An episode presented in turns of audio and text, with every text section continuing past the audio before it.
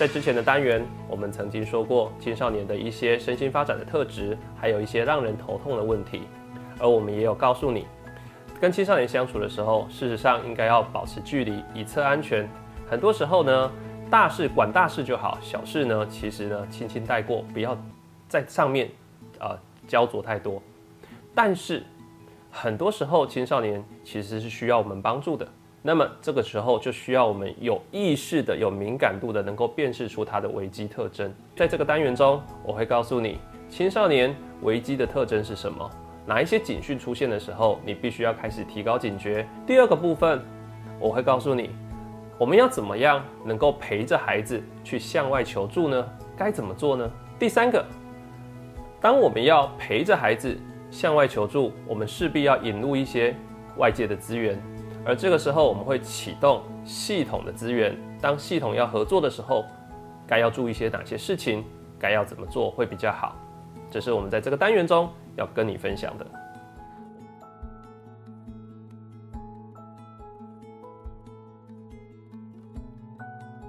我们先来谈谈孩子什么时候遇到警讯了，而这些警讯它的特征是什么？通常我们有五个指标。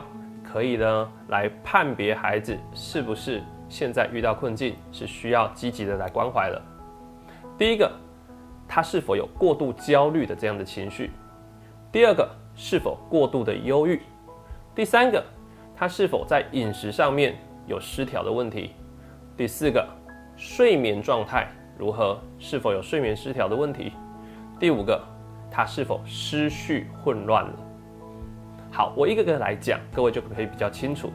那请注意，这五个指标是跟过去长时间相比，他最近特别有这样的状态。最近这一两个礼拜，这样子的状态特别严重，特别可以被观察到。好，第一个叫过度焦虑。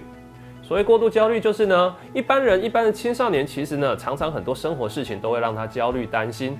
可是他的焦虑已经比别人都还要焦虑，而且比过去的他还要更焦虑。而这些焦虑可能来自于某一些啊特定的事件，例如说要考试了，例如说人际关系的问题。而这个焦虑可以在哪里看得出来呢？一般人在焦虑的时候，常常呢都会坐立不安，注意力不集中，或者呢会感觉好像呢啊很难耐的样子，或者呢会出现很多担心的想法。那他可能会在跟你说的过程里面，告诉你他有很多的担心。或者呢，他会跟别的同学来透露，或也或者他会写在周记上面，这些你都可以啊从这里去观察到他是不是有过度焦虑的问题。好，那再来过度的忧郁，所谓的忧郁，并不是指忧郁症哦，忧郁症是否有忧郁症是需要经过专科医师的诊断的。那这里的忧郁是指的是忧郁情绪，也就是低落的情绪。那这个可以从哪里来判断？例如说。常常会看到他在班上就落泪了，常常会哭，或是一个人趴在那里，然后呢，呃，不想呃下课不想跟同学一起玩，不想呢参与其他的事情，本来有兴趣的事情，现在呢也感到意兴阑珊，好像没有那么有活力了。那么这些都是一些低落情绪的一些征兆。如果跟过去的他相比有很大的反差的话，那么我们也要开始更加留意了。好，再来。搭配着饮食上面，这个孩子有没有一些改变呢？例如说，他呢过去他的食量都很好，胃口都很好，可是最近这几天奇怪，胃口都不好，剩下很多，倒掉很多。那么我们就要怀疑，在饮食上面是不是有一些不太一样的地方？那饮食上面的改变，可能也会造成什么呢？体型上面的改变。好，所以呢，你观察一下，诶，这个孩子突然暴呃暴暴瘦，或者哈啊突然胖起来。那么呢，这个在跟饮食就会有关系，饮食的突然改变，可能也会反映他一些心理状态。好，再来就是睡眠的失调。那通常睡眠失调有两种状况，一种状况就是呢睡不着，另一种状况就是呢嗜睡。那不管睡不着还是嗜睡，那通常如果晚上的时候夜间睡眠品质不好，有这样的状况的话，那白天都会影响到他正常的作息，特别是在学校上课的时候。可能呢，专心度或者呢，你在上课就可以明显的观察得到，从外表也可以观察得到他特别疲惫，或者上课的时候容易打瞌睡。那这也要跟过去他的上课状态做比较，你才会知道。好，那最后一个叫思绪混乱。所谓的思绪混乱，就是呢，他呢在做事情上面，可能在逻辑上面或者先后顺序上面，以前都可以掌握得宜，可是现在好像都乱了套了。然后呢，他在想法上面，或者他在跟你对话上面，他的说话的方式可能会感觉到缺乏逻辑，会跳跃，或者呢没有办法聚焦。那显然他内在处在一个很混乱的状态。那如果有这样的情形，我们也要多关心了。也就是说，这五个指标符合越多，状况越严重的时候，就是你要积极介入的时候。那积极介入就是赶快帮孩子找资源，因为这可能已经超过你可以去处理的范围了。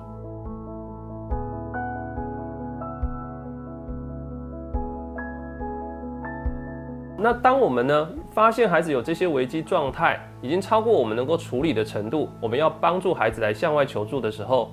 我们该注意什么？我们该怎么做呢？首先，你应该要知道我求可以求助的对象有谁。那如果是在学校，你是学校的老师的话，那么很简单，你第一个求助的对象通常会是学校里面的一些行政处事。那如果是孩子是一些心理上的问题，或是生活中的压力，出现一些身心失调的话，那你要求助的对象通常就会是辅导处辅导室的辅导老师。你可以先跟他咨询，先。告诉他孩子啊，你的班上的孩子有这样子的状况，与他讨论一下，让辅导老师呢试着来跟这个孩子呢呢接触看看，做更进一步的评估跟辅导。OK，可是呢，在这个过程里面呢，因为青少年孩子是非常敏感的，也许他跟你是很有信任关系，他愿意把他的心事告诉你，或者你关心他的时候，他愿意接受你的关心，但是他不一定愿意去辅导室求助。所以这个时候，你就是一个很重要的媒介，你就是呢，让孩子跟专业资源可以搭得上线的重要媒介。各位老师，你的角色非常重要。如果你可以扮演好这个桥梁的角色，孩子就可以顺利的去愿意去信任专业人员，信任学校的辅导老师，让辅导老师可以更顺利的跟孩子能够接触，并且开始展开工作。可是，如果呢，你没有办法扮演好这个角色，反而让孩子感觉到你呢好像遗弃他了，或者呢，好像让孩子觉得说到辅导室求助是一件丢脸的事情，那么呢，孩子没有办法信任辅导老师，那么可能孩子就没有办法得到及时的帮忙。所以在把孩子交到辅导老师手中，或者呢陪着孩子去找辅导老师求助之前，不妨呢，你可以先跟辅导老师先讨论一下。所以。在把孩子交给辅导老师之前呢，你除了要先跟辅导室辅导老师有充分的沟通之外，你也应该要跟学生好好的谈一谈。你要告诉他说，他的状况可能是有点危急的，你需要帮他找资源。你希望呢，他可以到辅导室跟辅导老师聊一聊。你可以做这样邀请。那当学生有疑惑的时候，或者当学生有一些不安、焦虑的时候，你应该要跟孩子做充分的说明。你可以告诉他说呢，向辅导师求助并不是一个丢脸的事情。很多时候，我们都需要辅导老师来帮忙我们，或者你可以告诉他，辅导老师可以帮助他什么，让他感觉到比较安心。而最重要的事情是，你要让他知道，我不是把你交给辅导老师就没事了。在过这在这个过程中，我也会持续陪伴着你。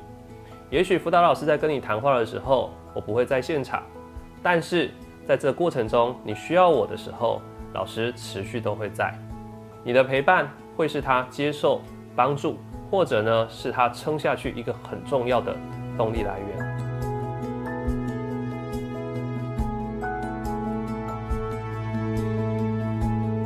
最后呢，我们要谈的是，当孩子的问题是很危机的，我们除了呢把他转介到啊学校里面的相关处室啊，请辅导老师来帮忙之外，我们可能也会因为孩子的问题的危机程度，而其他资源也进来了。例如说，我们也会跟家长联系，那么呢，也会有可能呢学，啊，校外的资源也会进来。例如说，孩子呢，可能呢，你知道他可能呢受到什么啊家暴啊，或者性侵等等这些严重的事情，那可能呢就会有社工的系统，他们会进来来帮助孩子。所以这个时候整个系统的资源就会被启动了。系统资源的启动，其实它目的就是要希望透过整个系统的整合来帮助孩子可以更好，可以呢呃得到更多的帮助。所以在这过程中，我们的角色很重要。各位老师，你需要呢扮演一个可以充分让这些系统可以充分讯息交换的角色，因为你掌握的讯息最多，所以你应该要跟不同的专业人士之间呢取得很很好、很密切的联系。然后呢，很重要的事情是要尊重各个专业，要信任各个专业。不同的专业人士，不管是学校里面的辅导老师，或者呢校外的心理师，或者呢医疗上面可能有精神科医师。或者社工啊，社政单位的社工等等之类不同的协助的角色，他们都有各自的专业能力，我们都应该要充分的信任，然后呢，充分的沟通，持续的交换讯息。而这在这过程中很重要的是，我们仍然是持续陪伴着孩子去面对这些人，因为这些外面的校外的这些资源进来的时候，对孩子来讲都是陌生的。对孩子来讲，要去建立新的关系都是不容易的，所以有我们的陪伴，可以帮助孩子更能够跟这些人建立起好的关系。关系越好，在工作上面就会越顺利，孩子就可以得到越多的帮助。在这个单元中，我们谈到了青少年危机的警讯。我们要知道，青少年他遇到困境的时候，他不一定会主动告诉大人，也不一定主动会求助的，但是。不代表他不希望大人来协助他，他可能不断的透过各种方式在呼救，在发出求救讯息，而我们是不是听懂了、看到了？所以当大人发现我们的孩子出现了超出他身心可以应付负荷的这样子的一个呃一个压力来源，或者一些身心症状的时候，我们要赶紧去关怀孩子，积极的去介入协助。所以呢，适时的向外求助，持续的陪伴关怀孩子，你可能就可以救到这个孩子，帮到他的忙，你会是他人生的贵人。